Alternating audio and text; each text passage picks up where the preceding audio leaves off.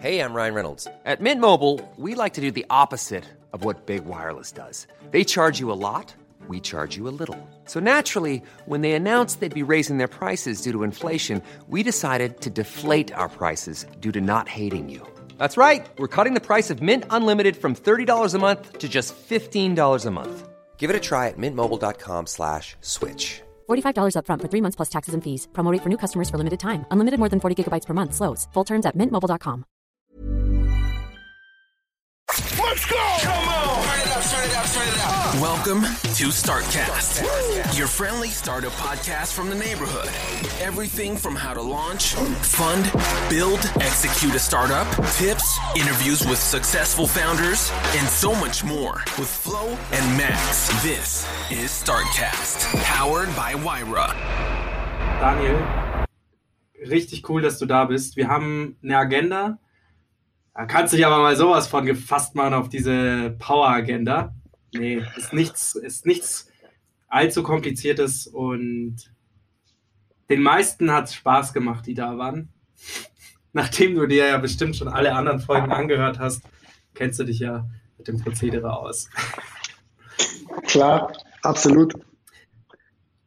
Ich, ähm, beziehungsweise wir haben in unserem Podcast eigentlich immer, wir starten einen Podcast äh, mit, mit einem Zitat normalerweise, aber irgendwie, also ich war auf deiner Homepage und habe mir das alles angeschaut, was ihr macht und heute würde ich ungern mit einem Zitat starten, sondern einfach nur mit der Frage, wie geht's dir denn, Daniel?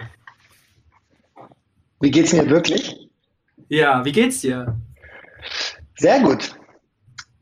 Mein Tag war ereignisreich, voll. Ich sitze mit zwei äh, super coolen Menschen äh, dabei, einen Podcast aufzunehmen. mein Sohn hat mir über die Schulter gespuckt. Perfekt. Meine, meine Frau ist leicht gestresst, weil er noch nicht in der Falle ist. und, und ich habe mir gerade ein Bierchen aufgemacht. Nur Spaß. Und mache mit euch jetzt eine spannende Session. Nee, im Ernst, also super gut.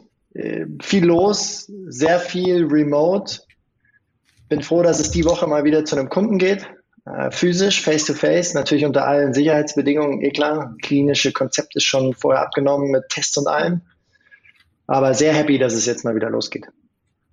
Sehr Voll gut. geil. Deswegen ganz kurz zur Erklärung, warum ich die Frage stelle. Ähm, warum ich nicht mit einem Zitat anfange, ist das, wie geht's dir, beschreibt dich für mich am besten, weil du bist schon jemand, der Menschen sehr gut fühlen kann, aber sich auch auf Menschen einstellen muss. Dementsprechend habe ich mit dieser Frage gestartet, um kurz mal einen Schwenk zu machen und du darfst sozusagen den Schwenk jetzt kurz mal erklären. Was machst du denn eigentlich? Also, mein Team und ich, ist ganz wichtig, das Team zuerst zu nennen, ähm, beschäftigen sich in einem Satz damit, schnell, schnell wachsenden Startups als auch schnell wachsenden Mittelständlern aus der analogen Welt in die digitale Welt zu helfen. Bei Startups ist das eher weniger der Fall, sondern da vor allem die richtigen Stellschrauben zu, zu identifizieren, anzunehmen, zu verändern und nachhaltig dann mit den Teams umzusetzen. Das ist das, was wir machen. Das ist eine Mischung aus Strategie entwickeln und mit Menschen arbeiten.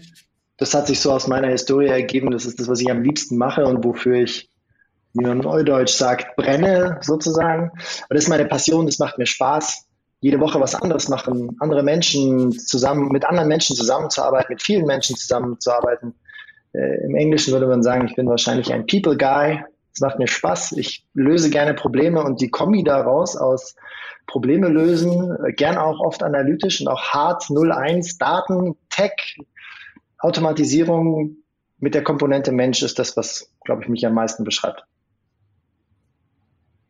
Würde ich zustimmen. Ja, ich auch.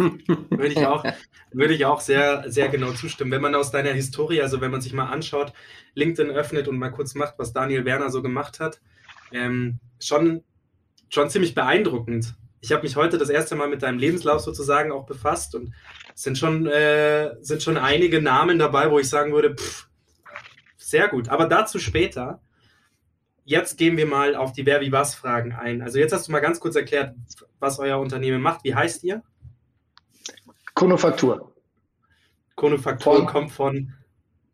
Von Consultare und Fazere, also hart Italiener, äh, Lateinisch, genau, machen. Aber die Idee ist eigentlich der Manufakturgedanke, weil wir daran glauben, dass es total wichtig, dass Beratung wichtig ist. Das ist wie beim Zahnarzt, der kann sich auch nicht selber die Zähne checken und auch nicht ziehen.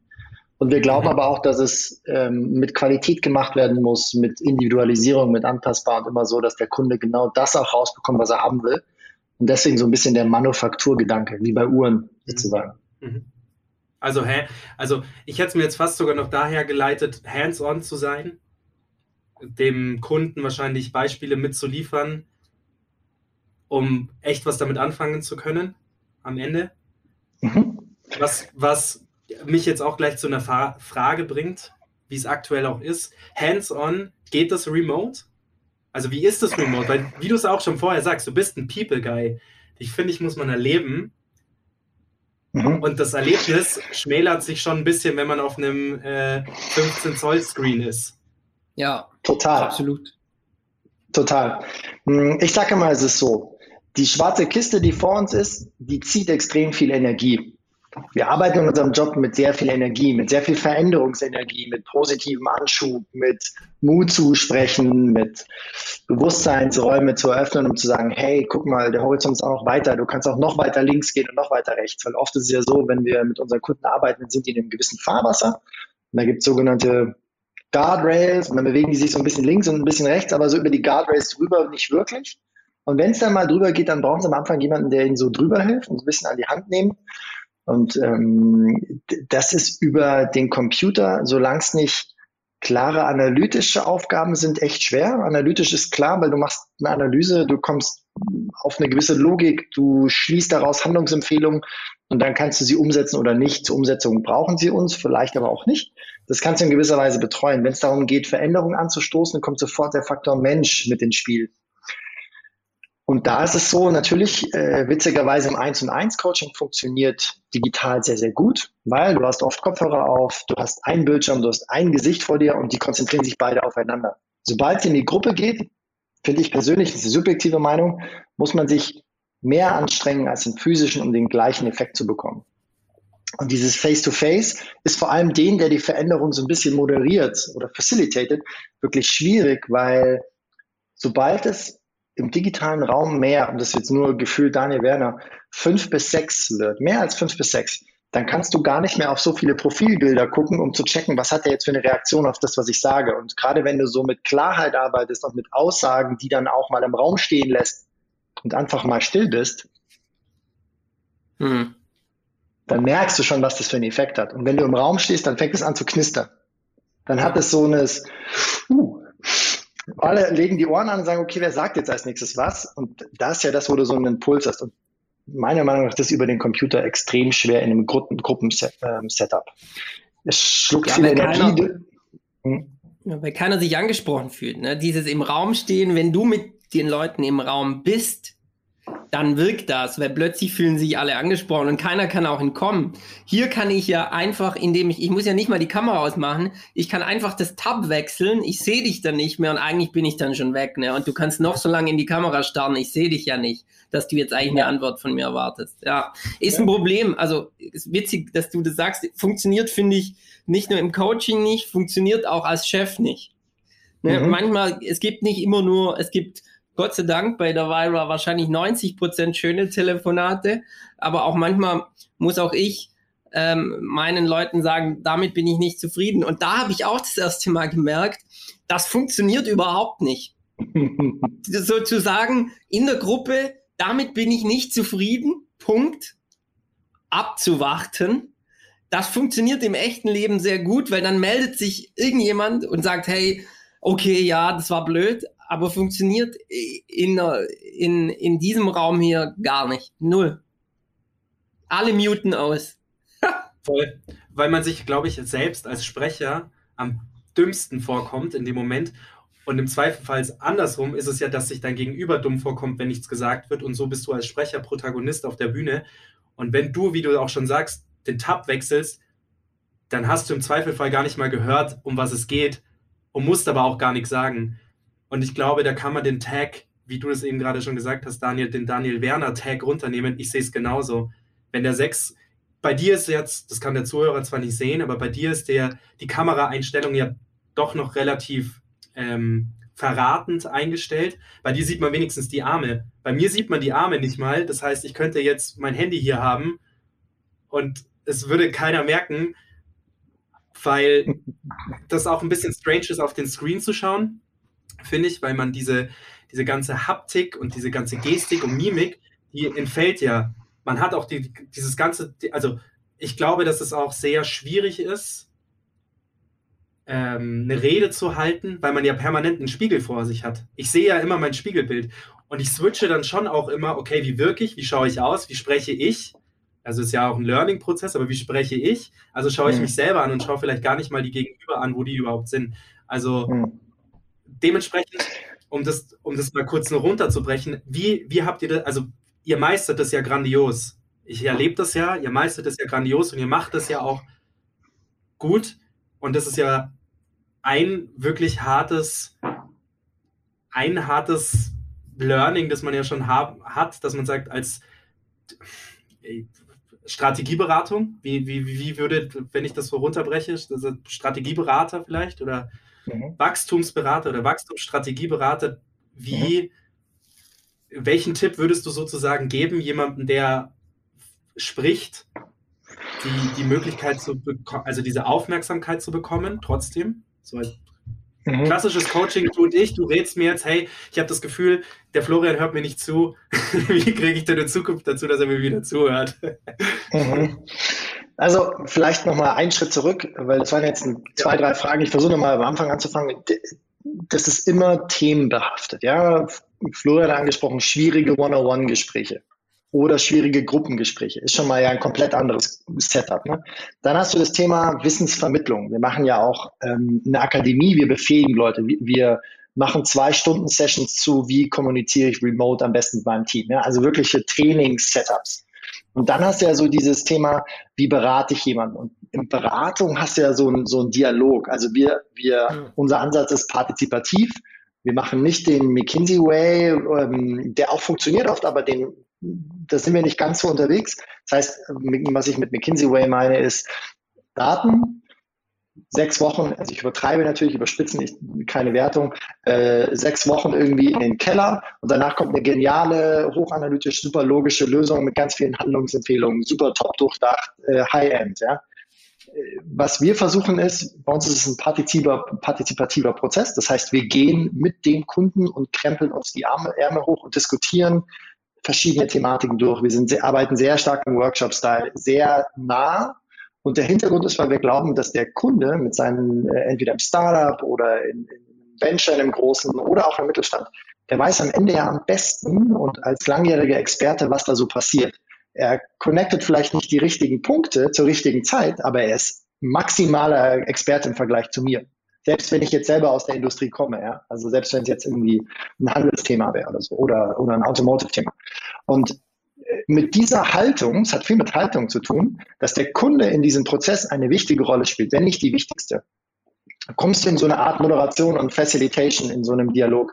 Und dieser Prozess ist so nah und so eng, dass der Kunde eigentlich gar nicht rausspringen kann. Also da, wenn er aufhört zu denken, dann stockt der Prozess. Und das ist ein guter Indikator. Und, und ich glaube, wenn man seine Gespräche das so aufbaut, Menschen ab. Ja, genau. Das merkt man automatisch. Wenn er nicht mehr mitkommt, dann hört dein Kunde auf, weil du merkst, wenn er nicht mehr mitdenkt, wenn es zu schnell geht. Und dann ist es oft so dieses aktive Zuhören ist natürlich äh, der, das ultimative goldene Schwert oder Silver Bullet, wie die Amis sagen, äh, Sachen zusammenzufassen, paraphrasieren. Hey Florian, habe ich dich richtig verstanden? Das waren die Punkte 1, 2, 3, 4. Siehst du es auch so? Ah, nee, Daniel, du hast noch zwei Punkte vergessen. Und ach, und bei dem meinte ich es eigentlich so und nicht so. Das heißt, One-on-One der Kommunikation. Aktives Zuhören, oft auch gerne mal mitschreiben. Ja? Also ich habe auch immer ein iPad dabei, ähm, das connecte ich ganz oft. Ich bin sehr visuell, ich kann ohne Flipchart nicht. Ja, also jeder, der mit mir schon mal gearbeitet hat, weiß, dass ich immer irgendwelche Kärtchen oder Skizzen mache und auch immer so ganz schnell. Ähm, die kann man super gut über die verschiedenen ähm, Teams, Zoom, wie auch immer, man loggt sich mit dem iPad separat ein und hat einfach automatisch ein Whiteboard und funktioniert auch viel, zumeist für mich viel besser als diese Whiteboard-Funktionen. Du kannst malen, du kannst sagen, okay, seht ihr diesen Punkt? Du fragst nach, kriegst du kein, kein Feedback, kannst eigentlich gleich mal dein Video ausstellen und sagen, Leute, ähm, können wir kurz einen Check, sind wir alle da? Es ist eine Diskussion. Und das ist das, was ich meine. Wenn es zu viel als mehr als fünf, sechs Leute sind, dann merkst du ja schon allein im physischen Raum, die diskutieren miteinander, die diskutieren miteinander, vielleicht über das gleiche Thema, aber du verlierst ja immer was. Ne? Du verlierst auf der rechten Seite und der linken Seite, weil die drei kriegen es nicht mit und die zwei kriegen es nicht mit und eigentlich geht es ums gleiche Thema. Sie reden auf verschiedenen Ebenen und du hast dann immer so wieder, musst immer wieder abholen und immer wieder einfangen. Und das ist eine, eine Aufgabe, die, wenn es dein Meeting ist und du das leitest, extrem wichtig ist und ähm, fruchtbar für den Output und schnell auch. Macht sehr viel schneller, man kriegt Geschwindigkeit dadurch. Am Ende ist es natürlich die Disziplin, die Selbstdisziplin des, des Einzelnen auch zu sagen, ich rede nicht ausschweifend, ich bringe die Punkte sehr, sehr klar und sehr, sehr schnell in der kurzen Zeit auf den Punkt. Ähm, ich wiederhole mich nicht, ich mache keinen, Florian, ich finde da deinen Ausspruch, den klaue ich mir jetzt einfach mal einen Diskussionswettbewerb draus, sondern es geht darum, schnell, klar Informationen auszutauschen, die fruchtbar sind für die Ende, für das Ende einer Diskussion, für die Lösung der, der Thematik, die besprochen wird. Aber es ist wahnsinnig schwierig ich habe mir da lange Gedanken drüber gemacht, warum es eigentlich so schwierig ist, warum Menschen so viel reden. Und ich glaube, wenn man nicht selber weiß, also was ist mein Standpunkt, warum ist es mein Standpunkt und wie, was sind meine drei Argumente, um mein Was und Warum zu unterstützen, dann muss man viel reden. Und das aber im Vorhinein sich klar zu machen, das ist eine Energieleistung, wenn man irgendwie in eine Diskussion geht oder in einen Workshop. Das heißt, man muss sich vorbereiten. Und ich glaube, so dieses Diskussionswettbewerb, das ist mir erst klar geworden, als ich darüber nachgedacht habe, dass das eigentlich viel mehr bedeutet als red nicht so viel. Es bedeutet eigentlich, bereite dich so gut vor, dass du es kurz und knackig ausdrücken kannst. Schwierig. Aber aber manchmal wird man doch ganz klar, also ich glaube, dass der Daniel, so würde ich jetzt mal dich auch einschätzen, provoziert gerne mit Aussagen, um noch weit, also um den Tellerrand noch weiter erforschen zu können, muss man ein bisschen provozieren. Weil ohne Provokation wirst du nicht über den Tellerrand rausschauen können. Glaube ich. So, Standpunkt. Und, und wenn man provoziert, wird man ins kalte Wasser geschmissen. Und sich auf ein kaltes Wasser vorher vorzubereiten, ist manchmal nicht so einfach. Das heißt, wenn wir beide jetzt darüber diskutieren, wie, also ich glaube, dass man das lernen kann. So, weil ich bin zum Beispiel, ich rede viel und rede auch immer gerne um den heißen Brei herum, weil ich ein emotionaler Mensch bin. Und zwar möchte ich meinen Standpunkt klar machen, aber ich möchte auch nicht nur den Standpunkt klar machen, sondern auch die, die emotionale Tonalität, die ich da reinlege. Zum Beispiel, wenn ich eine Aussage hm. ganz klar formuliere und sage, du bist eigentlich nicht gut fürs Team, schweife ich trotzdem ganz weit aus und sage, du bist ein netter Mensch, du siehst gut aus und du wirst irgendwo anders Arbeit finden, aber du bist nicht gut fürs Team. Und deswegen, also ich glaube, da gibt's, ich glaube, man kann das lernen, dieses auf den Punkt kommen, ohne, ohne wirklich vorher vorbereitet zu sein weil das kalte Wasser wird dich so oder so erwischen und wenn du aber diese Skills gelernt hast nach dem Motto, ich muss das und das anwenden, um schnell zum Punkt zu kommen, dann hilft dir das auch bei Themen, wo du dich nicht so gut auskennst. Man kann es mhm. lernen und ist aber auch dafür ist der Daniel aber auch da, oder? Ich meine, was ich jetzt gemerkt habe, ist, wir machen in unseren Check-ins zum Beispiel morgen, den, morgens, die haben wir Dienstag und Donnerstag, da machen wir immer, jeder muss seine zwei Key Deliverables für den Tag mitgehen. Da wird gequatscht und so, aber irgendwann kommt auch der Punkt, wo jeder seine zwei Key Deliverables sagen muss. Und ich habe gemerkt, wenn du das den Leuten sagst, dann sagen die alle mega Idee, Florian, das machen wir. Und die, also ich, die sind wirklich intrinsisch motiviert und dann fangen sie doch an, ganz viel zu erzählen. Und ich glaube, es braucht dann immer wieder einen Moderator. Das bin in Check-ins ich und das ist bei deinen digitalen Workshops, Daniel, du wahrscheinlich. Also ich glaube, es ist nicht nur, dass die Leute das lernen und auch selber wissen, sondern du brauchst auch einen, der dann sagt, Florian, zwei Deliverables, keine Lebensgeschichte. Oder machst du das nicht, Daniel? Doch, absolut. Jetzt muss ich schon wieder zurückspringen, weil wir so viele Themen schon wieder gehabt haben und ich mich ja, zusammengerissen habe, nicht reinzapfen. Also äh, sehe ich so wie du, Max, und manchen Leuten fällt es leichter und manchen Leuten fällt es nicht so leicht, auf den Punkt zu kommen. Und das wird sich auch lange nicht ändern. Und gerade Erwachsenenbildung und Veränderung ist extrem schwer. Das heißt, wenn du jemanden hast, der lange Geschichten erzählt, den dann so zu einem Ja, nein, vielleicht zu kriegen, schwierig. Ähm, was mir ganz wichtig ist, äh, ja, ich nutze das rhetorische Werkzeug von Provokanz. Ich habe gelernt, in meiner Zeit und in meiner Entwicklung das liebevoll zu machen. Das klingt jetzt ein bisschen komisch, ein bisschen soft, aber ich sage das sogar manchmal dazu und sage, pass auf, lieber Kunde XY, ich meine das jetzt liebevoll und ich versuche jetzt mal auf den Punkt zu kommen, also nicht in den falschen Hals zu kriegen. Und dann kommt so, pass auf, in dem Gesamtkontext muss ich dir etwas zeigen. Das ist wie so ein Spiegel. Und manchmal will man das Spiegelbild nicht sehen, weil man da drin nicht gut aussieht, weil man einen blinden Fleck hat oder einen Fehler hat. Und wenn man, aber wenn du keinen hast, der dieses Messer oder diesen Spiegel zeigt, dann kannst du dich auch nicht verändern, weil du es ja nicht siehst. Und ich bin ganz oft so ein Spiegel. Ja.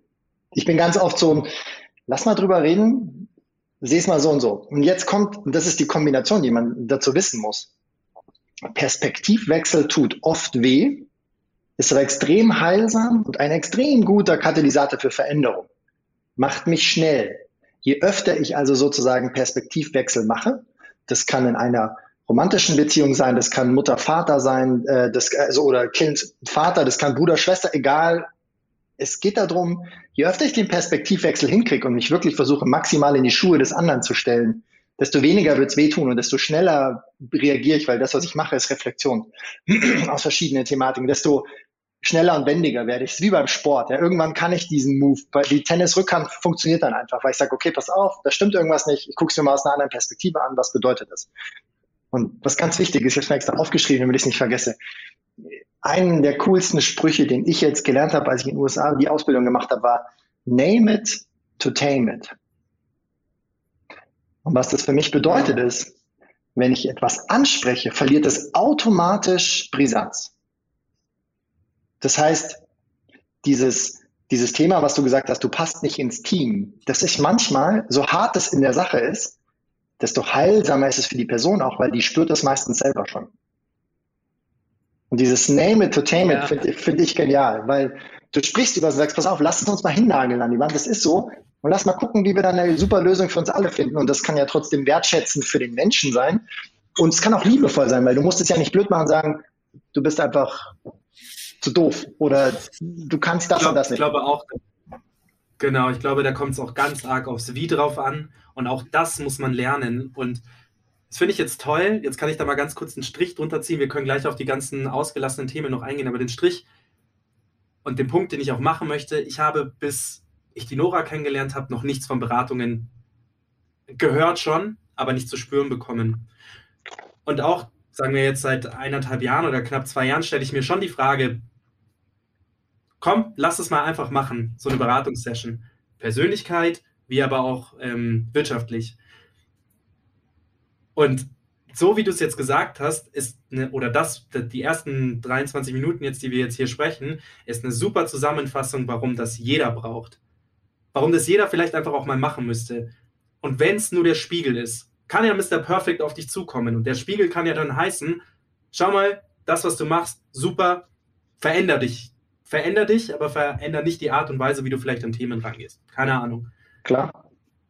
Schau mal, ich, ist auch sowas. Es ist eine, ist eine Perspektivfrage, wie, wie geht, wie geht eine, eine, ich sag jetzt mal, eine deutsche Kultur mit, mit dem Thema Selbstveränderung, Persönlichkeitsentwicklung, wie eine amerikanische Kultur damit um.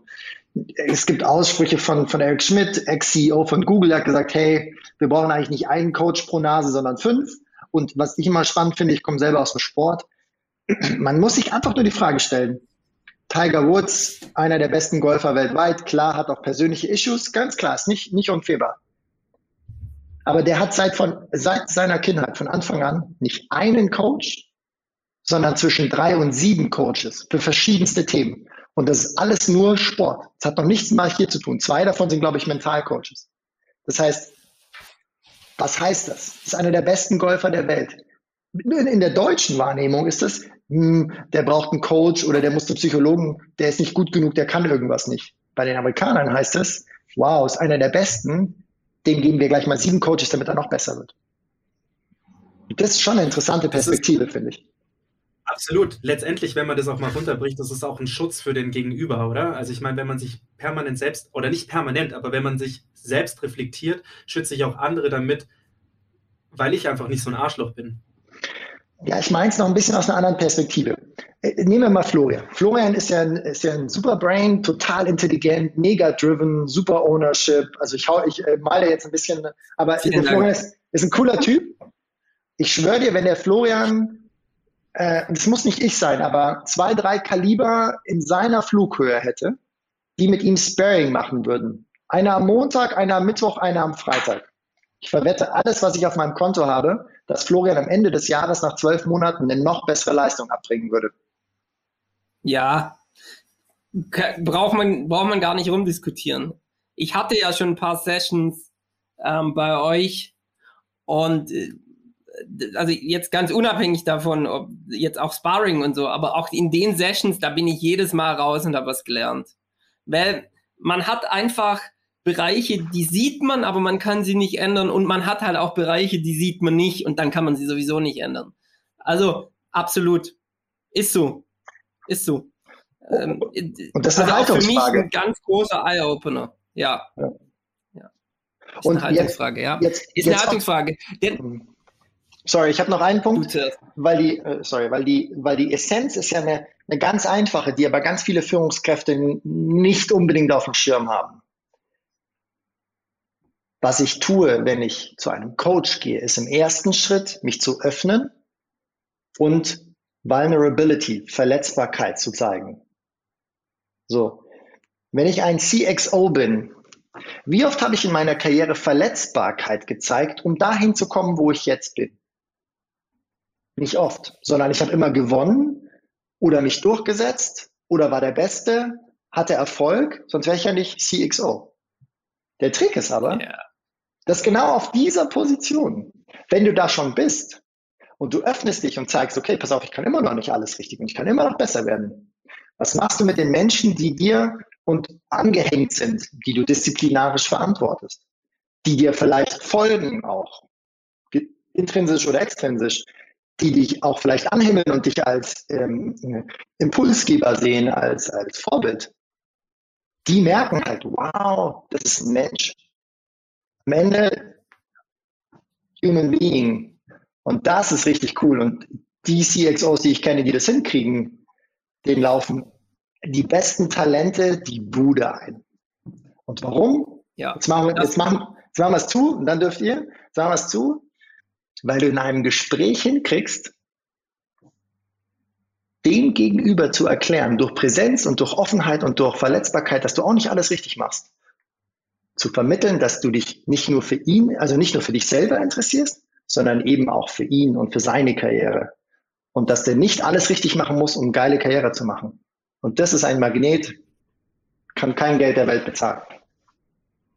Ja. Aber das ja. ist so schwer. Das ist so schwer. Darf ich ein Beispiel nennen, warum das schwer ist? In, äh, in, äh, in ich öffne mich jetzt auch mal, ja. In meiner Beziehung ist es schon so, dass man oft Dis Diskussionen führt. Und die Diskussionen arten dann manchmal so hinaus, dass das Gegenüber sagt, boah, du glaubst schon auch, dass du immer im Recht bist. So. Dabei, dabei sage ich in dem Verlauf des Gespräches hundertmal, ich glaube nicht, dass ich im Recht bin.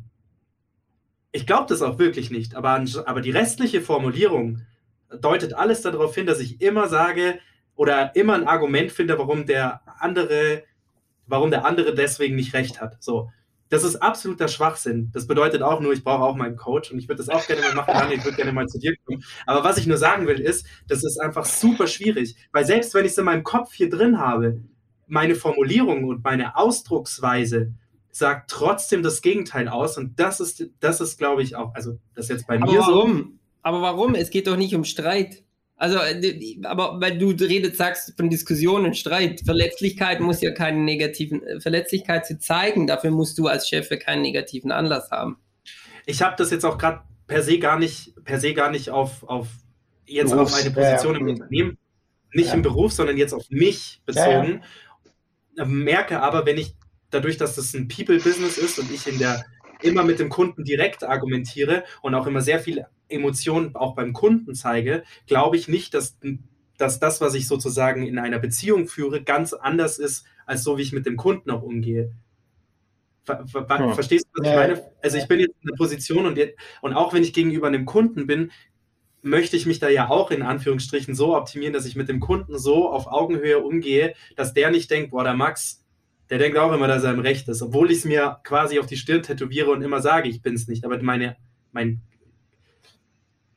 mein Gerede ist es. Und das ist auch wieder ein Punkt, den wir ja auch schon wieder haben, mit zu viel Reden versaut man sich es manchmal. Und ich glaube, das ist auch ein Training, das viele durchlaufen müssten, einfach so ein Rhetoriktraining. Wie sagt man was? Was ist echte Emotion? Und wie drückt man sie richtig aus, damit der Gegenüber versteht, du hast ein Argument, du hast einen Punkt, aber ist, das ist nur meine Sichtweise und das ist fair, dass du deine hast. Weil das ist, glaube ich, der, der Punkt, der bei mir jetzt ist. Jetzt muss ich kurz nachdenken, ob ich es verstanden habe. ähm, es war ich verstehe, aber sag du, vielleicht übersetz mal, Daniel, ja. Nee, nee, äh, ich wollte den Spaß machen, weil ich gesagt habe, es war ein Plädoyer für gewaltfreie Kommunikation nach Rosenberg. Einmal bitte lesen alle. Sehr gut, machen wir. Ähm, ich glaube immer noch nicht, also weil, weil du, ich habe immer noch das Gefühl, da schwingt so ein bisschen Aus, Auseinandersetzung mit, dass auch mit dem Kunden Auseinandersetzung gibt. Ich finde das ganz anders Verletzlichkeit, ehrlich gesagt. Also ich finde so in einem One-on-One -on -One mit seinem Mitarbeiter zu sagen, irgendein blödes Beispiel jetzt, hey, pass auf, dies und jenes kann ich gar nicht. Ähm, weiß ich auch, dass du das weißt und ähm, bin ich bin ich dran, das zu aufzubauen lass uns mal über den Punkt sprechen, wo wir dich noch aufbauen können. Und dann ist es, das ist nur Talk, aber dann auch den, ähm, auch den Weg dann zu gehen und das zu zeigen, dass man da praktisch zu ihm zu sagen, hey, da war ich jetzt beim Coach und da habe ich irgendwie dran gearbeitet. Ich glaube, das hat halt, das ist das, was ich meine und da ist gar kein negatives Gefühl bei oder gar eine negative Konfrontation mit der Person, sondern ihm einfach nur zu zeigen, man kann nicht alles, man ist, man ist da total man ist da total offen und auch ganz normal. Man erwartet auch von ihm nicht, dass er alles kann, aber er kann sich ja noch aufbauen. Nebenbei erwähnt, da, wenn wir jetzt schon ähm, gewaltfreie Kommunikation sagen, The Power of Vulnerability von Brené, Brené Brown, wow, das war sehr schwer, ist es nur aus meinem Mund gekommen. Von, ist, ist, ist, der, ist ein TED Talk wo es genau darum geht. Und vor zwei, drei Jahren hat mir den mal meine Partnerin geschickt und das war für mich ein life-changing Event, weil, oh, jetzt habe ich wieder so komisch weil gesagt, da wird Carol lachen, aber egal. Warum ist das so? Ich finde, Verletzlichkeit. Da, da Zuhörer. Verletzlichkeit hat was mit Authentizität zu tun. Ich glaube, ich habe bisher immer das an Authentizität gesagt, aber vielleicht Verletzlichkeit gemeint. Ich glaube, wenn die anderen um dich rum sehen, der ist ein Mensch, der weiß, dass wir Menschen sind, der weiß, dass wir Dinge falsch machen, dass wir wachsen müssen. Er selber lebt es vor. Das kreiert ein ganz anderes Zusammenarbeiten, weil dann geht es plötzlich nicht mehr darum, ob bei dem scheißegal-Projekt XY, ob das jetzt ein Erfolg war, sondern es geht darum, hast du alles gegeben, bist du gewachsen an diesem Projekt oder musst du vielleicht noch wachsen, dass es nächstes Mal wird? Und was musst du tun, damit du äh, an diesem Projekt so wächst, auch wenn es ein Fehler ist, dass es nächstes Mal nicht mehr schief geht? Dann hast du plötzlich eine ganz andere, wenn wir schon von gewaltfreier Kommunikation reden, dann hast du plötzlich eine ganz andere Zusammenarbeit, eine dieses viel, das ist inspirierend, das hat plötzlich auch Purpose abseits dieses blöden Projektes, wo irgendwie 2,50 Euro rausspringen müssen. Und ich bin auch nach der, jetzt wo das alles zusammenkommt und dann beende ich meinen Monolog, ich bin auch jetzt, nachdem ich, ich habe vor kurzem das Hörbuch ähm, Becoming Steve Jobs oder so gehört und ich dachte mir jetzt, wenn alle ich muss mir das jetzt auch mal geben, weil er ja schon immer noch der Hero auch ist, so in Managementkreisen. Und ich glaube, eine seiner großen, warum er so ein inspirierender Leader geworden ist, ist, weil er gestartet ist als Idiot, als rücksichtsloser Idiot und weil er es geschafft hat, bis zum Ende an sich zu arbeiten und dann plötzlich mehr war als das. Da sind wir wieder beim Thema. Ja, ja. Vielleicht noch zwei Sachen, die man, die man da ganz gut dranhängen kann, weil ich fand es ein super Monolog, ähm, ehrlich gesagt. Im Ernst, der Punkt ist, Das sind zwei Sachen, die du kreierst. Nicht nur ein geiles Zusammen, sondern du kreierst Vertrauen. Und Vertrauen, das ist das Schmieröl der Maschine. Das, das putzt den Sand Mhm. aus dem Getriebe raus. Sobald ihr im Team oder in einem Direct nicht vertraut, hast du ein Thema. Das können alle möglichen Gründe haben. Vertrauen setzt sich aus mehreren Gründen zusammen. Ähm, können wir gerne mal ins Detail gehen, aber der Trick ist Vertrauen. In Kombination und zusammen als Summe auch mit Psychological Safety. Weil nur dann, wenn du es als Führungskraft schaffst, dass der Raum, in dem sich ein Team bewegt, gefühlt sicher ist.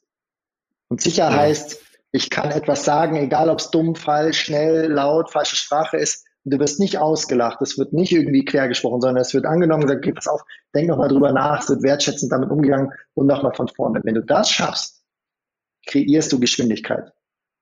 Ähm, Stephen Covey, Speed of Trust. Es gibt so viele Beispiele dazu. Es ist einfach so, dass wenn ein hohes Maß an Vertrauen passiert in einem Team, passiert Geschwindigkeit, mehr Engagement, super Ergebnisse. Alle haben Spaß und alle haben das Gefühl, wow, hier bin ich gerne, super cool, das Ding hat Purpose, das mache ich. Egal wie monoton der Job ist. Ich meine, da gibt es Grenzen, aber an sich, das ist die Magic, die Secret Source. Und, und wenn der Führungskraft das verstanden hat und verstanden hat auch, dass über Vulnerability Vertrauen passiert, dann geht die Luzi ab. Weil ein Beispiel, die hat ja gesagt, ja, das ist so schwierig und so.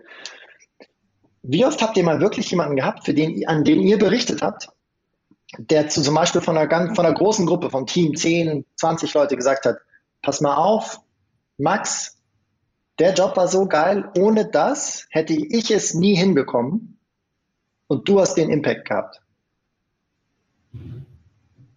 Ich kenne nicht so viele, Selten. ist selten. Warum? Weil ich natürlich als Chef auch irgendwie die Credits haben will, weil ich bin ja in der operativen Rolle gar nicht mehr so tief drin. Ich bin ja nur noch am Steuern und habe so das Gefühl, was mache ich eigentlich noch? Und bin ich eigentlich nicht obsolet? Kommen wir apropos in ein super cooles Thema gleich mit obsolet sein als Führungskraft. Aber der Trick ist, das kostet den, die Führungskraft was genau? So viel das zu sagen von einem Team von 10, 20 Leuten? Was kostet denen das? Mut? Okay. Ich Zehn, weiß es nicht. 10, Sag Se 10 Sekunden und 0 Euro. Ach so, ja. 10 Sekunden und 0 Euro. Wie viel Geld muss ich in den Sack werfen, damit ich den gleichen Effekt habe bei der Motivation bei einer, bei einem, bei einer Person? Keine Ahnung. Geht gar nicht. Bringt kein Geld der Welt. Kriegt's nicht hin. Weil die Anerkennung und Wertschätzung, die du da kreierst, und er ist ja gleichzeitig ist er vulnerable, weil er sagt, pass mal auf, Florian, ohne dich, never ever, super geiler Job, du bist der absolute Schlüssel gewesen für, bei diesem Thema. Ich hätte es nicht besser gekonnt. Hammer. Und kostet ihn gar nichts außer Vulnerability. Zugegeben, das ist schwer, wenn man sich nicht reflektiert und wenn man nicht auf dem Schirm hat, was man damit auslöst, aber wenn man es weiß, super easy. Äh, noch einmal kurz zu dem Punkt äh, obsolet sein. Was viele Führungskräfte auch nicht verstehen ist, ihr großes Ziel ist, Ja. sich, sel sich selber obsolet zu machen. Wie cool ist dein Leben als Führungskraft, wenn das Team sich selber steuert, die Erfolge einheimst und du nur an der Seitenlinie stehst und sagst, geil, Jungs, weiter geht's. Das ist der Trick. Ja, du musst the Ghost in the Machine sein. Ja. Mein Wort ist Ghost in the Machine. ja, Du musst eigentlich nur drüber stehen, jeder mal und zugucken, wie die Leute ihr, ihre Werk verrichten. Und wenn du merkst, oh, das, da ist irgendwas, da, da ist ein Sandkorn, dann nimmst du das Sandkorn raus, das merkt keiner und dann läuft die Maschine wieder rund. Der Geist, der in der Maschine guckt, dass das alles perfekt an seinen Ort fällt. Und das Geile ist, wir beraten ja, also wir haben uns ja auf die Fahnen geschrieben, wir machen nur Themen, die mit Wachstum zu tun haben. Wachstum in, im wirtschaftlichen Sinne und Wachstum auf der, auf der Teamebene oder der individuellen Ebene. Wenn du das hinkriegst, passiert Wachstum und zwar bei allen. Weil sie sich auf einmal im Flow fühlen, weil sie sagen, geil, ich kann noch mehr und die übernehmen mehr Verantwortung. Wenn ich mehr Verantwortung übernehme, dann wachse ich, weil ich habe andere Challenges. Es geht ja immer darum, die einzelne, das einzelne Rad weiterzuentwickeln und schneller drehen zu lassen und das Gesamtrad. Und dann passiert Wachstum. Spannend. Okay, schöner Podcast, haben wir alles gelernt. Morgen geht's los. Nein. pass auf. Wir Ähm, sind jetzt, um, eine, wir, um, eine Lanze, um eine Lanze für dich, Flo, zu brechen, du kannst das gut. Du machst das. Du machst es. Das ist eine Sache die, der Dinge, die du gut kannst, ist auf jeden Fall Leuten das, das zuzuschreiben, wenn sie was gut gemacht haben. Und das auch vor anderen. Aber vor anderen weiß ich nicht, aber du, Doch. das, muss- den, muss ich, den muss ich ausklammern, weil das habe ich noch nicht erlebt. Ja? Aber ich weiß, dass du jemand bist, der Punkte sieht, die anspricht und dann sagt, das ist, das ist echt gut, das ist echt gut an dir. Und das, äh, Ja. das, das ich habe viele, ich habe viele Schwächen, aber ich glaube, da, das kann ich. Ja, ich versuche, das, ja, da offen und da selbst reflektiert zu sein. Aber passt auf, ihr zwei. Jetzt haben wir sehr, jetzt sind wir schon sehr tief abgetaucht in, ja, fast schon, na, nicht fast schon, sondern Details und auch eine schöne Diskussion. Lass uns zurückkommen zu der Konofaktur.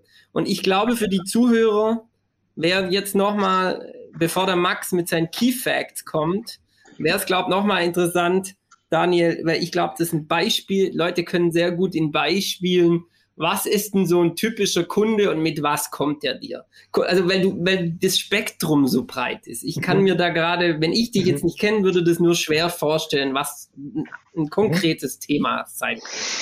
Okay, also das, was ich schon gesagt habe, ähm, wir sind eine Strategieberatung, die sich auf Wachstum spezialisiert hat. Das heißt auch genau so, wie das Wort spezialisiert deutet ist. Das heißt, alles andere machen wir nicht. Ähm, Restructuring oder äh, so ein 25 Prozent der Leute einfach rauswerfen und so, das machen wir nicht. Wir arbeiten partizipativ und wir sind in drei Service Lines aufgestellt und das hat einen Hintergrund. Die drei Service Lines sind einmal Beratung, das Thema Akademie, wir nennen es auch Befähigung. Und das dritte ist das Thema Coaching-Institut, wo sich darunter verbirgt, dass wir ganz stark mit Psychologie und Neurowissenschaften arbeiten. Ein Einfacher Hintergrund, weil wir gemerkt haben, dass es da doch sehr viel besser läuft. Ich werde es gleich im Beispiel erklären. Und unsere Kunden sind auf der einen Seite Startups, die in, im Wachstum stecken. Wir sprechen auch positiv und liebevoll wieder gemeint von Wachstumsschmerzen. Ja, also die merken, Geld ist da, Kunden ist da, äh, Achtung, der Kunde droht mit Auftrag, aber ich habe nicht den und ich habe nicht den und überhaupt und das Geschäftsmodell könnte man auch so drehen und so. Und wir helfen vom Geschäftsmodell ausgehend, Strategieberatung, zu welches Team brauche ich, um dieses Geschäftsmodell erstmal überhaupt umzusetzen, ähm, nachhaltig zu tragen und dann eben auch zu manifestieren und automatisieren. Das ist der Befähigungsteil, da arbeiten wir mit den Teams. Und als drittes ist es oft so, dass im Detail manche Key Player oder auch Teams nochmal eine Spezialbehandlung brauchen. Das heißt, die brauchen intensives Gespräch, Aufarbeitung von Themen, eventuell auch Konflikte, ähm, äh, auch zu verstehen, welche Bedürfnisse jemand hat oder welche Habits ich gelernt habe durch meine Sozialisation aus anderen Teams oder in anderen Berufskontext, oft auch privat, das ist nicht trennbar, arbeiten wir mit Psychologen, ähm, wir arbeiten mit Neurowissenschaften und durch dieses Einstellen und dieses Feintuning erreichen wir, dass die Veränderungen, die wir vorne identifiziert haben in den Geschäftsmodellen, maximal widerstandslos sozusagen durchlaufen. Es gibt immer Widerstand, es gibt immer Veränderung. Veränderung ist das Schwierigste, was man irgendwie machen kann. Aber wir sind der Meinung, dass mit den Stellschrauben, die wir stellen, sehr schnell, sehr reibungslos im Vergleich und vor allem auch nachhaltig verändert werden kann. Kundengruppen, definitiv schnell wachsende Startups. Wir hatten zum Beispiel Kunden ähm, äh, wie zum Beispiel Flixbus. Mit Flixbus haben wir schon gearbeitet. Aber auch andere große Startups. Äh, hat aber mit der Größe nicht so sehr was zu tun, sondern eher mit dem Wachstumsjourney, die die begehen, ähm, weil wir uns einfach damit beschäftigen. Also zum Beispiel so Themen wie ein Startup kommt zu uns und sagt, hey, wir haben jetzt irgendwie eine D2C-Strategie und das funktioniert auch ganz gut, aber irgendwie wachsen wir nicht und wir kommen nicht über diese über diese Step-Function drüber, aber wir wollen ja diesen vermeintlichen Hockeystick hinkriegen. Wie, wie klappt sowas? Und ähm, da sprechen wir sehr viel über Skalierung, über Multiplikatorenstrategien, über wie nutze ich andere, um maximal mich verbreitern zu können. Ähm, was gibt meine Tech-Struktur ähm, dahinter her? Wo ist manuelle, wo ist manuelle Implikation? Wie können wir das noch automatisieren? Sehr viel mit Technologie. Wir haben auch ein ähm, seit Januar auch jemand dabei, der sich sehr gut mit Tech-Stack auskennt. Also was sind so eigentlich die Tools, die ich als Startup wirklich brauche und was ist eigentlich viel zu viel und wie mache ich da Prozesse, dass die miteinander sprechen. ganz klassisches Beispiel und äh, wo die meisten scheitern ist, wie kriege ich einen 100% digitalen äh, buchhalterischen Prozess hin und welche Tools brauche ich dafür und wie liest es dann mein ERP und so. Ähm, da machen wir oft auch. Ist ja auch, ist ja auch ein gutes Beispiel für Beschleunigung. Total. Solche, Total. solche Koffer, wo du sagst, bitteschön, hier, hier sind deine fünf Tools, die nutzt du am mhm. besten. So eine Empfehlung, Empfehlung da, da, da durch. So, ja. ja. Der Unterschied ist, wir verkaufen nichts aus dem Baukasten. Also bei uns ist es immer so, es gibt, ich glaube, ich kenne kein Projekt jetzt von unseren knapp 70 Projekten, wo wir hingegangen sind und sagen, hier, Standardlösung, off you go, sondern kein Startup tickt gleich und kein Startup mhm. hat auch den gleichen Entwicklungsstadion auf den verschiedenen Themen. Und wir schwimmen immer zwischen Geschäftsmodell, Mantel, Strategie und Team, Teamgröße, Skills, Fähigkeiten, Haltung, Setup. Das sind diese, diese Grundeinstellungen. Deswegen ist von der Gewichtung auch eine Serviceline Beratung, Strategie, zwei Servicelines Mensch. So ist auch so ein bisschen die Gewichtung. Und das ist für Ventures oder Young Ventures interessant. Wir helfen auch de facto in unserem Netzwerk so ein bisschen auf der Investorenseite und Investorensuche. Klar, das ergibt sich irgendwann, wenn man in diesem Ökosystem ist. Helfen also auch öfters mal bei Funding Rounds. Das ist das Thema Startups. Die zweite große Kundengruppe und die macht auch mir besonders viel Spaß. Ich bin ja selber Startup-Gründer, aber mir macht auch dieses Thema richtig viel Spaß. Das ist, ist der Mittelstand. Und da arbeiten wir auch hier mit, mit Unternehmern auf Geschäftsführungsebene, die vor Wachstumsgeschichten stehen. Und das passiert im Mittelstand viel öfter, als man denkt. Ja, also die wachsen oft sehr, sehr schnell. Die haben eine super Technologie und verdreifachen sich in zwei Jahren, ja, weil einfach so viel Anfrage kommt und über dieses Technologiethema sehr viel, sehr viel Antrieb und sehr viel Schub kommt. Und wenn sie nicht schon digitalisiert sind, helfen wir auch ganz oft so aus der analogen Welt in die digitale Welt zu kommen und heben da Potenziale. Es geht also um neue Umsatzquellen, es geht um andere Denkweisen, es geht um die Tools aus meiner ähm, auch Amazon-Vergangenheit in die mittelständischen Organisationen zu bringen. Das heißt, wir helfen da anders auf Sachen zu gucken, Perspektivwechsel auch auf Business-Seite, ähm, viel auf Automatisierung und da Wachstumspotenziale freizulegen. Das ist so das, was wir machen. Cool. Key Facts, Max. Eine Frage habe ich noch zum Thema schnell, weil du sagst ja auch, man, äh, ihr bringt quasi euer Modell schneller an den Start. Wenn ich euch jetzt buche und du sagst schnell, wie ist es dann, dass man diese drei Phasen, von denen du ja gesprochen hast, mhm. durchläuft? Sind es dann drei Tage Workshop oder ist es quasi ein Tag Workshop mhm. oder ist es vom Kunden unabhängig, der sagt halt, ich buche, ich buche dich, Daniel, weil so wie du es ja sagst, du arbeitest mit Neurowissenschaftlern, das ist ja dann quasi nochmal ein Add-on, das dann sozusagen, wo dann nochmal eine Person dazukommt. Schon interessant, ob man dann sozusagen, ob ihr da zumindest ein, irgendwie so ein, na, Baukasten ist falsch, aber mhm. so eine Art Package habt, wo man sagt, das buche ich und in dem Package sind sozusagen drei Tage Coaching und dadurch laufe ich alle drei Phasen. Es ist lustig, dass du das Oder sagst. drei Wochen. Naja, nee, das ist spannend, dass du das sagst, weil wir natürlich die ganze Zeit äh, unsere Serviceleistungen von links nach rechts drehen und gucken, wie können wir es in ein Produkt packen, wo wir uns auf eine Website ganz viele Call to Actions machen und dann hier 79 Euro Bam gebucht. Wir scheitern. Wir scheitern. Und das steckt eigentlich in unserem Namen in dem Thema Manufaktur. Ich glaube, im Thema Wachstum und im Thema Geschäftsmodell ist eine Standardlösung verdammt nicht zu funktionieren. So, das ist eine persönliche Einschätzung. Klar kann man manche Sachen aus der Schublade ziehen und sagen, hier, cool, wir machen eine Wettbewerbsanalyse, die läuft nach Schema F ab. Es funktioniert aus meiner Sicht noch nicht. Wir, wir, wir arbeiten dran, zu sagen, hier laufen wir doch unser offenes Training. Und danach äh, seid ihr super auf dem Wachstumspfad und es funktioniert. Jeder Kunde, der bis jetzt mir unter die auf, oder über den Schreibtisch gelaufen ist, war immer anders und hatte anderes Setup und hatte andere Stärken und Schwächen und äh, hat andere Impulse gebraucht und die dann auch noch anders verpackt. Also du kannst nicht jeden Kunden gleich angehen auch. Also es gibt ganz viele Kunden, die sind operativ so zugemüllt, die, die können sich nicht einfach mal drei Wochen rausnehmen und sowas durchdeklinieren und dann sagen, cool, jetzt machen wir es dann. Das funktioniert nicht. Ja. Und du hast ganz oft auch verschiedene ähm, Verständnisgrade. Ja. Wir arbeiten viel mit Mittelständlern zusammen, die produzierendes Gewerbe sind. Ja. Also du hast dann quasi vom Band Mitarbeiter bis hin zum äh, Akademiker und der Spread ist echt weit. Du musst aber die Message und die Haltungsänderung und die Perspektive überall platzieren und auch umgesetzt kriegen. Also da kommen schon Komplexitäten auf dich zu. Was ich definitiv sagen kann, was immer gleich läuft.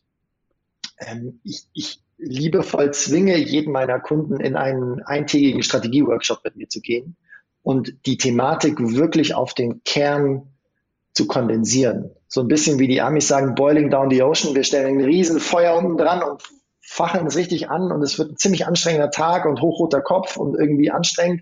Aber am Schluss sind es dann so, okay, wir haben das folgende Setup, das ist die Struktur und wir brauchen die vier, fünf Themen angegangen. Vielleicht sogar sind sie schon als gelöst oder Hypothesen getestet oder wie auch immer du es formulierst. Aber du hast du diese vier Kern- oder fünf Kernessenzen, wo du sagst, da müssen wir hin, weil da steckt das Potenzial.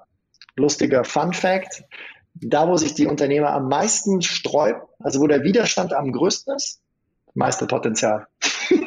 ist echt abgefahren. Aber da muss ich immer drüber lachen, weil das geht auf keinen Fall, können wir auf keinen Fall machen. Riesenwachstum. Das ist hm. ja auch meistens, weil das ja auch noch nicht in Anführungsstrichen erforscht ist und da kommt ihr auch rein, spricht ja auch insgesamt für euch, dass ihr dieses Packaging-System noch nicht habt, aller Fiverr, ich kann euch jetzt online buchen und äh, kriegt dann die Beratung für meinen, mhm. ist auch, wie gesagt, spricht genau für, für das, was ihr macht. Mhm. Und dieser Ein-Tages-Workshop, der überrascht mich jetzt sozusagen auch nicht, weil man muss dieselbe Sprache sprechen. Und wenn man dann dieselbe Sprache spricht und weiß, wovon, weil, wie du es auch schon sagst, Mittelstand spricht eine ganz andere Sprache als Startup, Startup spricht eine ganz andere Sprache als Investor. Und wenn du die durch so einen Tagesworkshop durchgeleitet hast, sprecht ihr beide zumindest dieselbe in irgendeiner Form dieselbe Sprache und dann wisst ihr zumindest hm. Key Words, bevor ich zu den Key Facts komme, ähm, dieselbe, dieselbe ähm, Sprache. Hm. Genau. Key Facts, Daniel, ganz easy, das ist das Wer wie was über deine Firma. Mhm. Wenn wir quasi von der Konufaktur sprechen, dann sprechen wir ja nicht nur von dir alleine, sondern haben wir ja schon gehört, sprechen wir von mehr Leuten. Wie viele Leute hast du denn gerade? Sechs. Wir sind sechs. Das ist ordentlich. Mhm. Ja. Ist gut.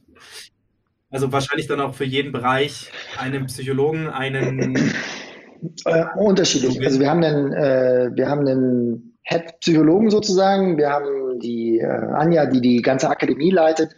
Ich nehme den ganzen Beratungsteil mit dem Olaf zusammen. Und äh, wir haben äh, die Friederike als Werkstudent äh, und wir sind dabei, gerade noch jemanden einzustellen und haben noch einen Praktikanten, der so quer drüber läuft, sozusagen. Ziel ist allerdings, äh, der Anstellwinkel ist ein bisschen größer. Wir wollen bis Ende des Jahres auf jeden Fall zweistellig sein. Wow. Und, und nur München? Nee, wir haben im Januar, gut, dass du es ansprichst, im Januar unser Büro in Berlin eröffnet. Ein Standort in Berlin. Genau. Also Zuhörer aus Berlin können aufmerken, es ist tendenziell egal, wo, die, wo, das, wo das Unternehmen sitzt, aber es gibt jetzt auch eine Konufaktur Berlin. Ja. Voll gut. Ja. Gründungsdatum und die Gründerzahl? August 16, 1. also bist du quasi der ja. Kopf hinter der Manufaktur. Ich, ich, okay. ich nenne es immer Initiator. Ich weiß nicht, ob ich der Kopf bin. Wir teilen uns das echt gut auf. Vielleicht nochmal so zu der Entstehungsgeschichte. Es ist natürlich als reine Beratung gestartet. Ähm, war dann sehr schnell äh, eine Akademie mit der Anja und dann kam aber auch sehr schnell der Raphael mit dem Thema Psychologie. Und das hat so gut funktioniert und wir haben einfach gemerkt, dass wir mehr als nur Coaching brauchen. Wir brauchen richtige Fähigkeiten und Skills in dem ja. Thema Psychologie und das unterscheidet uns, glaube ich, schon. Und das hat auch so ein bisschen die Ausprägung gegeben, weil ich gesagt habe, hey, es klingt jetzt blöd, aber ich, Daniel Werner, habe Lust, mir wirklich spannende Probleme anzuschauen, davon viele im Jahr. Ich stehe da einfach drauf. Ich kriege da, also ich kriege da Befriedigung und Energie daraus, jede Woche was anderes zu machen. Andere Leute finden es völlig kirre und sagen, wie kriegst du das Energielevel hin? Mich beflügelt es. Mich würde es total kirre machen, immer das Gleiche zu machen. Und da ist Beratung natürlich super und dann in dem Kontext sowieso und in der Zusammenarbeit mit Vira sowieso, ja, also gerade mit den, mit den Vielzahl an Startups macht mega Spaß. Und der zweite Punkt, ich will mit Menschen arbeiten. Also du kombinierst, ich, wieder, ich weiß, ich wiederhole mich, aber das ist, glaube ich, das erklärt das auch, warum wir dann eine Akademie und ein Coaching-Institut haben, das Psychologie und Neurowissenschaften machen. Ich möchte gerne mit Menschen arbeiten, die geile Strategien bauen und dann auch umsetzen können. That's it. Das ist ein Satz. Und am besten, dass sie auch noch selber auf die Strategien kommen. Absolut. Dann haben wir immer noch eine, in der Frageliste haben wir dann immer noch, fragen wir auch immer noch den Umsatz im aktuellen Jahr. Man will ja auch natürlich wissen, ob man mit sowas dann auch Geld verdienen kann. Kannst du sagen, musst du nicht. die, die genaue Zahl? Ich sag mal so, ich, äh, Kannst du Ja, sagen? ja heißt genaue Zahl. Ähm, wir sind, Ja. wir, wir, wir schwören sechsstellig noch rum. sehr gut. Wir schwirren noch rum, sagt er. Man darf sich nicht kleiner machen, als man ist. Ich hatte vor kurzem ein Kommunikationstraining mit einer absoluten Profi, mit einem absoluten Profi. Die Dame war unfassbar gut und die hat gesagt, Florian, du machst dich zu klein. Du bist nicht so klein. Du musst auch nicht so wie die Typen früher. Ähm, ich bin der Geiste, ich muss sie, bin der Geiste CEO der Welt sagen. Aber eine Sache, die man auch nicht machen muss, ist sich kleiner machen. Ihr schwirrt nicht rum. Ihr macht sechsstellig Umsatz und das kann auch 999.999 sein. Und selbst wenn es nicht ist, ist, ist egal was es ist, ist sechsstellig Umsatz, ist verdammt viel Geld. Wahnsinn, Glückwunsch. Ja, es finanziert uns und es macht vor allem Cool. Spaß. Ja, absolut. Das und wir ist haben es auch, doch. wir haben auch, äh, meine, also es geht gut, wir wachsen. wenn wir, wenn wir von 2020 sprechen und davon im sechsstelligen Bereich in der Beratung sprechen, haben wir immer noch Covid zwischendrin gehabt, den kleinen Ja. Motherfucker. Und dann ist es schon auch so, sechsstellig zu schreiben, trotzdem, dass dir quasi das, was ihr am besten könnt, und zwar People Business Face-to-Face, einfach mal wegbricht, sich ein neues Standbein aufbauen und das dann alles digital umzusetzen, ist schon, wie es der Florian sagt, man kann es auch, man Tatsachen nennen, heißt nicht, dass man ein Angeber ist. Das sind, es- Gut. Ja, ich wollte nur sagen, es ist das- interessant, dass du das, äh, dass du das ansprichst, weil in der Tat ähm, hat mir schon ein bisschen Sorge oder ich persönlich äh, so, okay, ihr konzentriert euch auf Wachstum. Wir sind nur auf Wachstum konzentriert, Wachstum in der Krise, das könnte an die Wand fahren. Ganz im Gegenteil. Also wir sind sogar um 30 Prozent gewachsen letztes Jahr. Und wir wachsen eigentlich jedes Jahr, haben wir uns bis jetzt verdoppelt. Das heißt, wir waren immer noch okay unterwegs. Ganz gut. Und selbst wenn es nicht so gewesen wäre, also ich sage auch zu meinen Leuten immer, man kann nicht erwarten, dass das eine Gerade ist oder dass das exponentiell ist. Ne? Also ich sehe das eher so als Schlangenlinie, die aber halt, wenn man eine, wenn man praktisch eine, eine, einen Mittelwert durchlegt oder eine, eine Regression durchmacht, die dann ähm, gerade nach oben zeigt. Aber eigentlich kann es auch eine Schlangenlinie sein und damit müsste man dann auch leben. Ja, nee, wir sind happy. Also es Ja. macht's. Das ist, wie du gesagt hast, das Spannendste ist, dass es mir noch jeden Tag Spaß macht.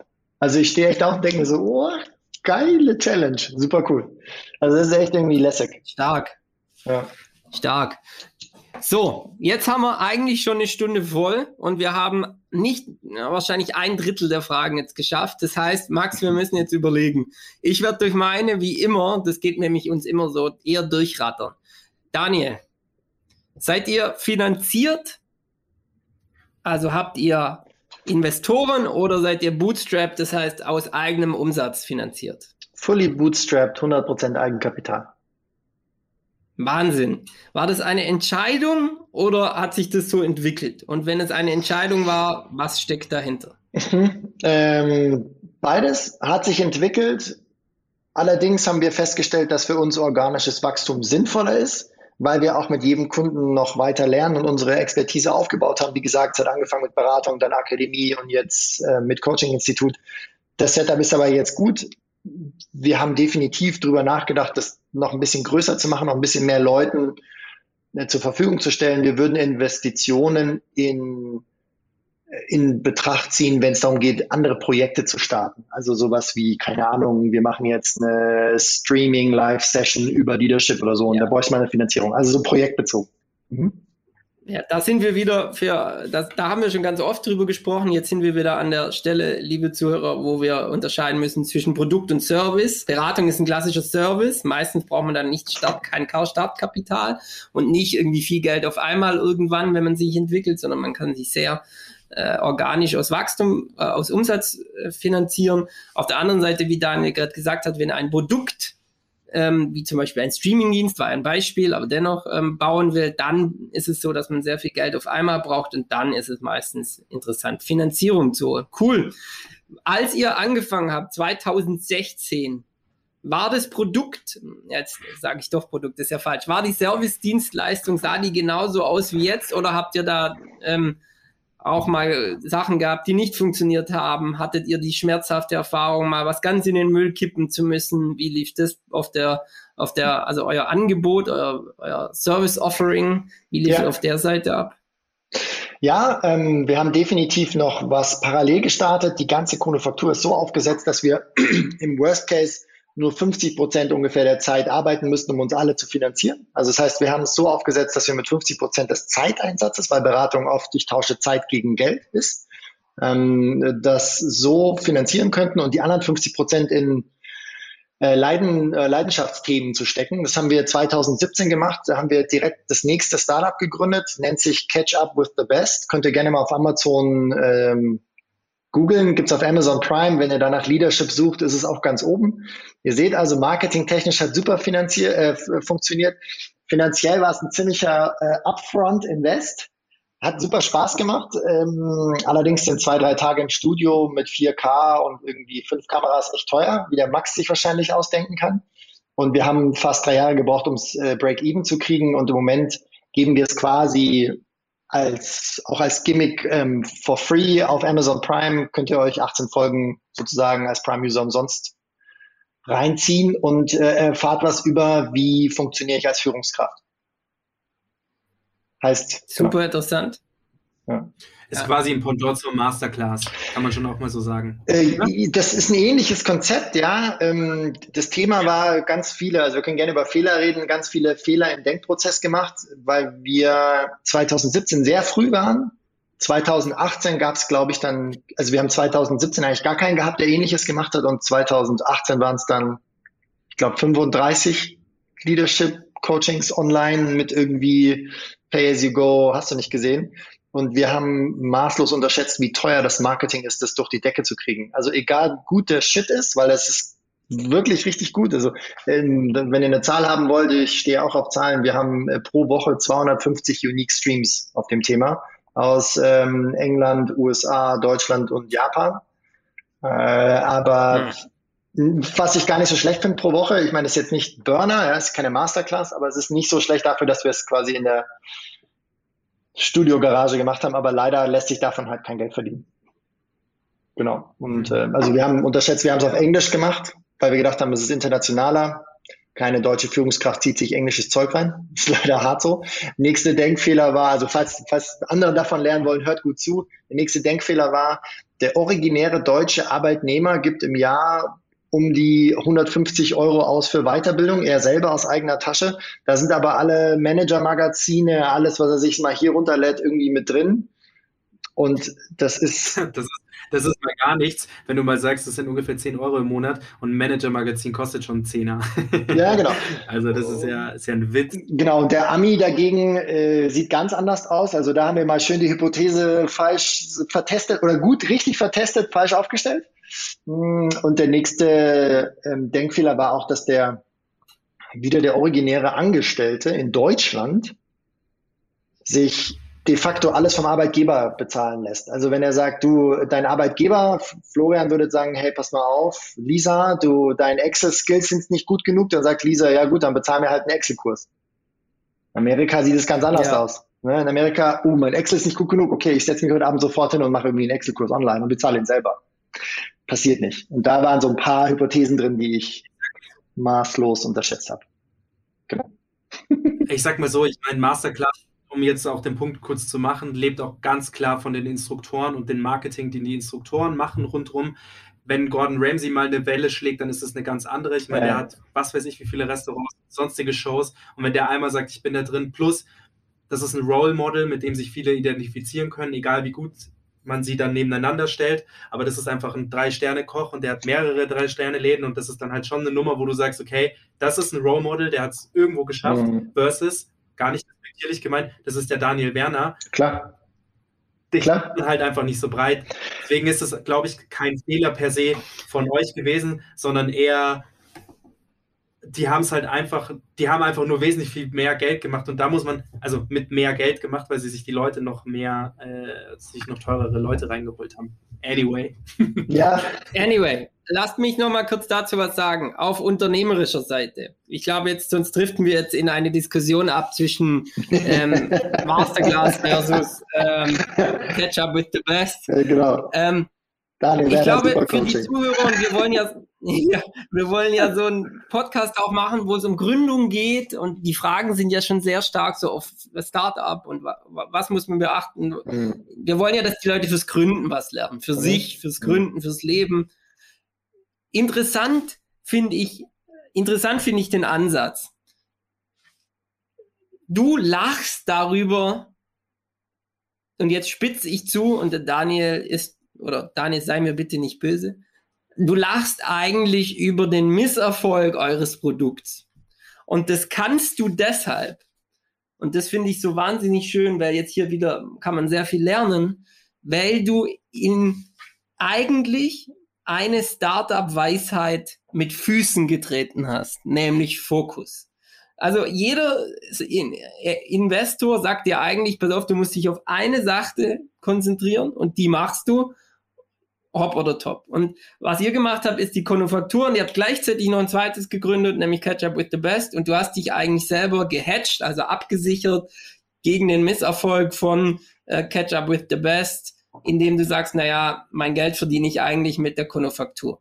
Und das finde ich so interessant, weil ich auch dazu neige, wenn ich coach auch ein paar Startups, ich sende dann immer schon den Disclaimer, entscheiden müsst ihr nachher, wisst besser als ich. Aber jetzt mache ich den Satz zu Ende. Ich neige dazu, zu sagen, pass auf, so musst du es machen. Das ist was, was die Branche eigentlich sagt, wie es geht. Und das finde ich gerade so schön. Eigentlich hast du es nicht gemacht. Und ich finde, ich habe gerade auch was gelernt.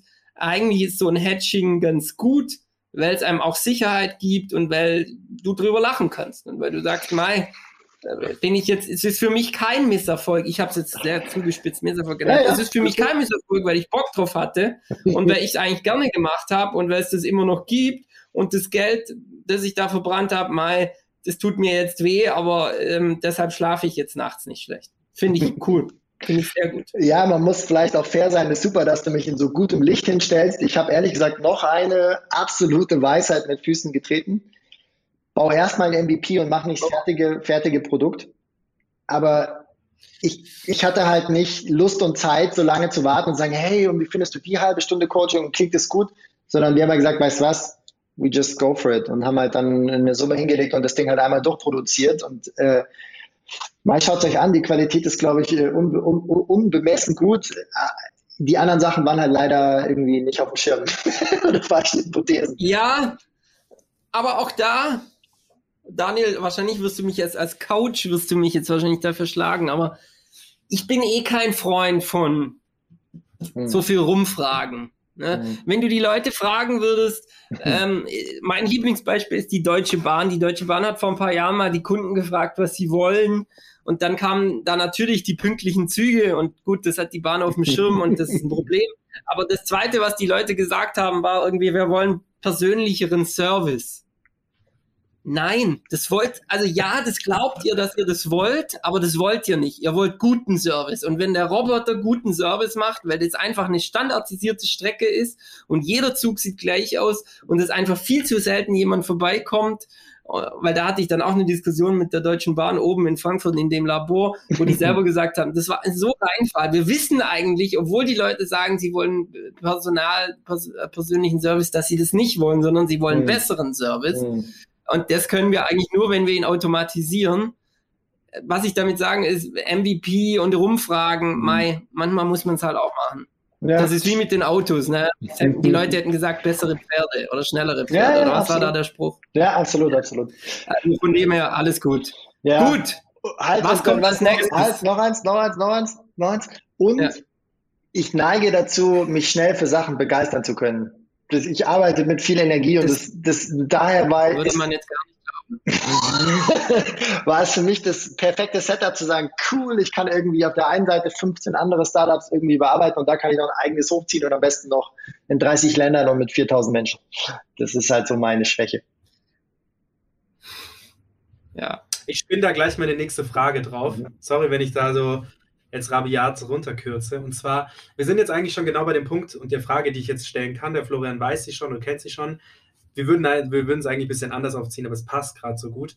Was sind denn deine drei Key Learnings aus deiner bis jetzigen Erfahrung, die du einem Startup raten würdest?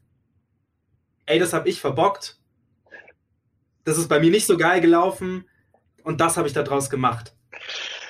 Also ich habe nicht aufgegeben Okay, und habe das daraus gemacht. Hm, Darf ich nachfragen, willst du wirklich die Key Learnings aus Fails oder hast du auch Bock auf Key Learnings, weil es geil gelaufen ist?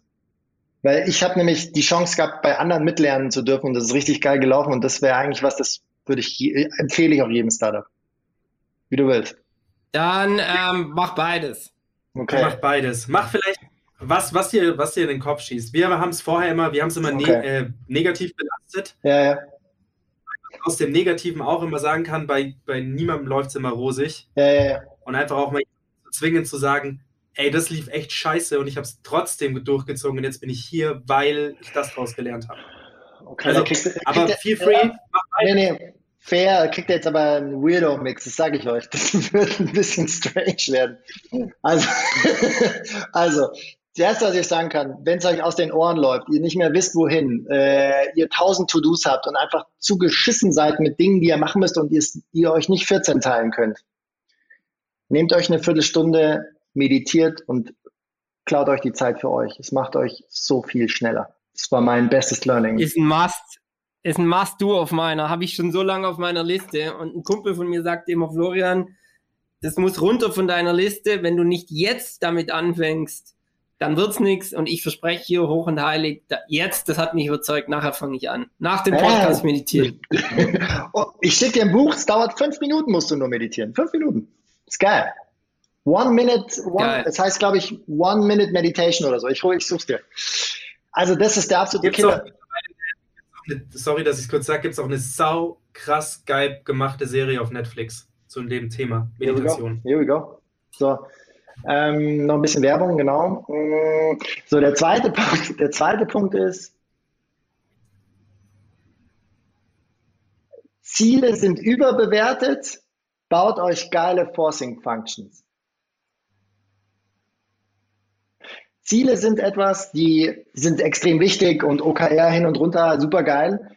Problem ist, dass Ziele euch auch in gewisser Weise unflexibel machen, framen. Ähm, ja, ihr habt ein Erfolgserlebnis, wenn ihr es erfüllt, aber der Drop danach ist genauso stark wie das Dopamin, was euch dahin bringt.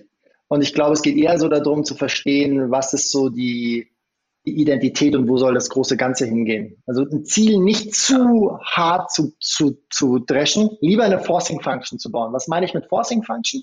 Eine Forcing Function ist etwas, das dich automatisch in die richtige Richtung zieht. Das kann alles sein. Das können Prozesse sein, das kann eine Denkweise sein, das können Leadership Principles sein. Dinge, die dich immer wieder in die richtige Richtung ziehen, da wo du mal ursprünglich hin wolltest. Mega.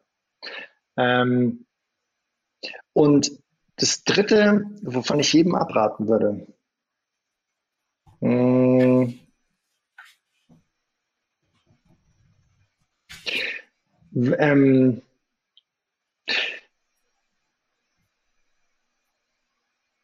ich würde, ich finde wichtig, es gibt diesen alten Spruch, oder das habe ich für mich gelernt, ich finde es wichtig, es gibt diesen Spruch, der Product Market Fit muss geil sein, dann funktioniert jedes Ding. Ich sage, und das ist nicht von mir, ich, mir fällt gerade nicht der Name ein, ich glaube, er heißt Naval Ravenkat oder so, aber ich fand es geil, ich habe es noch ein bisschen angepasst. Der Fit muss sein Market Product Founder. Und dann ist geil. Nur Market Product. Couldn't agree more. Max, kannst du dich erinnern, als ich gesagt habe, also meine Gründung war retrospektiv super geil und super scheiße. Und was super scheiße war, war der Product Market Founder Fit. Ich habe, ich reise nicht gerne, ich schlafe nicht gerne in Hotels und ich mache schon vor allem nicht Airbnb. ja, ist so. Ja. Und deshalb hat's mir, ist mir immer schwer gefallen, mein eigenes Produkt ja. wahnsinnig geil zu finden. Ja. Das ist, ist so. Das ist, ist so. Das habe ich gelernt. Wow. Daniel. Danke. Max, Frage. Hast du noch was im Köcher? Du bist auf Mute. Kosten Fünfer. Die Kasse ist voll. Bringst mal ein Glas Bier mit, wenn du in die Vira kommst. Da will ich nur sagen, da müsstest du mir erstmal noch drei weitere mitbringen, mein Freund. Ich bringe gerne mit. Ich finde, wir sollten das wieder einführen. Ich finde, man sollte wie so in so einem guten alten Dorffußballverein Bier als Währung wieder einführen. Für jeden Tunnler gibt es ein Bier. Forget Bitcoin, take the beer. okay, also Max, ab äh, jetzt, ab jetzt, für jedes Mal reden bei Mute Sechser Bier. So ein kleiner, so ein kleines Trager. Gut, gut. Okay für, unser, für unseren Gast, aber auch für, für den Gegenüber. Ich finde, wenn dann die ganze Runde. Okay. Ich will doch mal. All drinks for me. Mein, meine, äh, ich habe keine Fragen mehr. Ich finde, das Statement war ein super Ende. Wir ja. könnten jetzt noch stundenlang wahrscheinlich weiterreden, über die einzelnen Punkte noch tiefer eintauchen, aber ich finde, lieber machen wir es so, Daniel, laden dich nochmal herzlich ein zu einem weiteren Thema. Jetzt haben wir dich vorgestellt, was echt gut ist. Hat eh lang gedauert. Und lieber greifen wir uns nochmal ein bestimmtes Thema raus und sprechen über das nochmal explizit. Wenn wir die Themenwochen haben, es wird, also wir machen ja jetzt sehr, auch für die Zuhörer vielleicht interessant, wir machen jetzt ja immer Startups. Wir laden Startups ein oder auch manchmal interessante Personen und der, der Ablauf ist immer gleich. Ne? Der Max hat seine Fragen, ich habe meine Fragen und mal verzetteln wir uns woanders, mal nicht. Und wir haben uns jetzt dann überlegt, wenn wir dann die coolen Startups, gibt es immer welche, aber wenn wir dann mal den Großteil haben und verschiedene Branchen auch, wir haben jetzt ein bisschen was Beratung gemacht, wir haben ein bisschen was Produkt gemaut, Health, also wir, Kreuzquer wollen wir mal Themenwochen machen wo wir dann irgendwie nicht nur eine Person einladen zu einem Thema, sondern vielleicht auch mehrere. Und ich glaube, gerade Leadership ich finde es einfach eins der coolsten Themen, die es gibt. Ähm, weil da viel auch Self, finde ich, man sollte immer vor Leadership auch Self hängen. Ähm, da kann man unendlich wachsen. Und es ist halt auch so, du bewegst halt auch, also deshalb brenne ich so für anders nichts, weil wenn du halt selber was machst, hast du halt zwölf Stunden am Tag max mit zwei Händen. Und wenn du aber die anderen Leute so liedest, dass die das eigentlich machen, was du willst, dann lässt du dir oder baust du zusammen mit einem Team deinen eigenen Traum. Und das finde ich so, wie kann du was sein? Du potenzierst ja auch diese zwölf Stunden. Und zwar zwölf Stunden mal jede Person, die dazukommt, die das verstanden hat, ja. wo es lang geht. Deshalb, vielleicht, wenn wir dann Leadership-Themenwochen machen, Daniel, nochmal. In diesem Sinne, vielen Dank. Bis bald. Vielen Dank. Das letzte Wort gehört an Daniel, finde ich. Ja. Okay. Klar, gerne. Vielen Dank für die Einladung. Ich komme gern wieder. Hat Spaß gemacht. Super. Das freut uns.